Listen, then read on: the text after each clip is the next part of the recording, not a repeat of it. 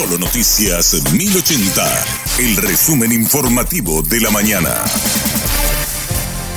Hola, soy Susana Arevalo y este es el resumen informativo de la mañana. El presidente de la República, Santiago Peña, promulgará la derogación del convenio con la Unión Europea. Anunció que a partir de ahora se pondrá especial énfasis en los acuerdos y convenios internacionales para que sea Paraguay el que marque las pautas de acuerdo a sus necesidades. Mi posición como eh, cabeza del Poder Ejecutivo es seguir trabajando con la Unión Europea y con todos los eh, donantes y órganos cooperantes que quieran apoyar la agenda que Paraguay eh, quiera llevar adelante. Lastimosamente, este convenio de esta donación eh, creo que tiene errores en los cuales Paraguay, ya asumamos toda la responsabilidad, eh, quienes firmaron el documento, quienes aprobaron luego en el Parlamento. Yo creo que esto va a significar un antes y un después para que tomemos con mayor seriedad el trabajo que se tiene que llevar adelante. Lastimosamente esto está dejando una partida de heridos, ¿verdad? Eh, la Unión Europea teniendo que dar explicaciones en Bruselas a nivel local, hacer reprogramaciones para no tener que afectar ninguno de los programas, pero esto finalmente va a ser eh, una lección para que a partir de ahora entendamos que no podemos estar firmando compromisos simplemente porque es una donación de por medio, ¿no? Las donaciones también las tenemos que evaluar, ¿verdad? Santiago Peña también confirmó a los titulares de la Senad y la Secretaría Nacional de Inteligencia. El titular nacional va a ser el ex fiscal Jalil Rashid. Se confirma entonces que Jalil Rachid quedará al frente de Senat y Marcos Alcaraz quedará como secretario de Inteligencia. Así mismo. Eh, todavía no anunciamos en, cultura, tampoco lo anunciamos en turismo. Tenemos todavía varias secretarías que, que todavía no hemos anunciado y que estamos evaluando. En turismo será Angie Duarte. Estamos evaluando, Santi. Más temprano confirmó la designación de Carlos Jiménez como ministro de Agricultura y Ganadería. El nuevo ministro ya pidió permiso a la Cámara de Senadores y juró en su reemplazo Juan Carlos Nano Galaverna. Santiago Peña también informó que Pastor Soria será el presidente del Senave a partir de mañana.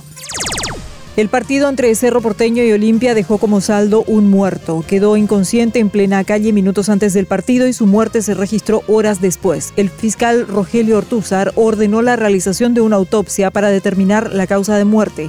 El jefe de la comisaría cuarta de Asunción, comisario Sabino López, se refiere al caso. Cuando estaba en un grupo muy importante ahí sobre Quinta, entre y antes que era hubo otro incidente entre el mismo integrante propio del, del crucero porteño. Bueno, a consecuencia de eso, posterior se le encontró a una persona tendida en el pavimento con lesiones en la cara y en la cabeza. Se llamó el auxilio, la ambulancia y fue derivado al centro de emergencia médica e identificado como Oscar Fabián Benítez Benítez, un muchacho de 29 años domiciliado en la zona de Lambares. Lastimosamente anoche a las 23 horas recibió el reporte de emergencia médica el fallecimiento de esta persona.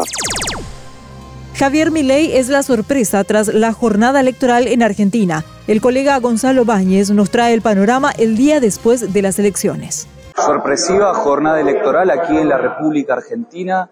Javier Milei, el candidato Libertad Avanza, finalmente se impuso a la fórmula de Juntos por el Cambio y también de Unión por la Patria. Javier Milei, el libertario, finalmente fue el candidato más votado en la República Argentina, quedándose con elección en provincias claves como por ejemplo Córdoba, mientras que en Juntos por el Cambio, la interna, finalmente se terminó imponiendo Patricia Burrich ante Horacio Rodríguez Larreta en una elección que terminó siendo más amplia de lo que se preveía en el voto a voto. Por su parte, Unión por la Patria y el oficialismo terminó cosechando una menor cantidad de votos de la que también preveía y termina consolidando un escenario que el propio oficialismo temía.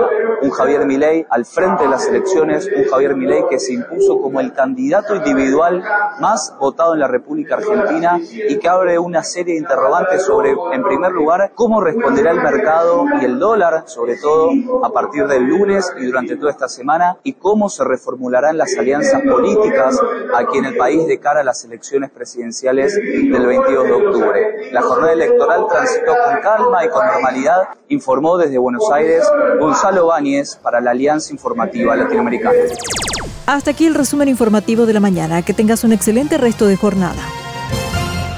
La información del día aquí, en Solo Noticias 1080.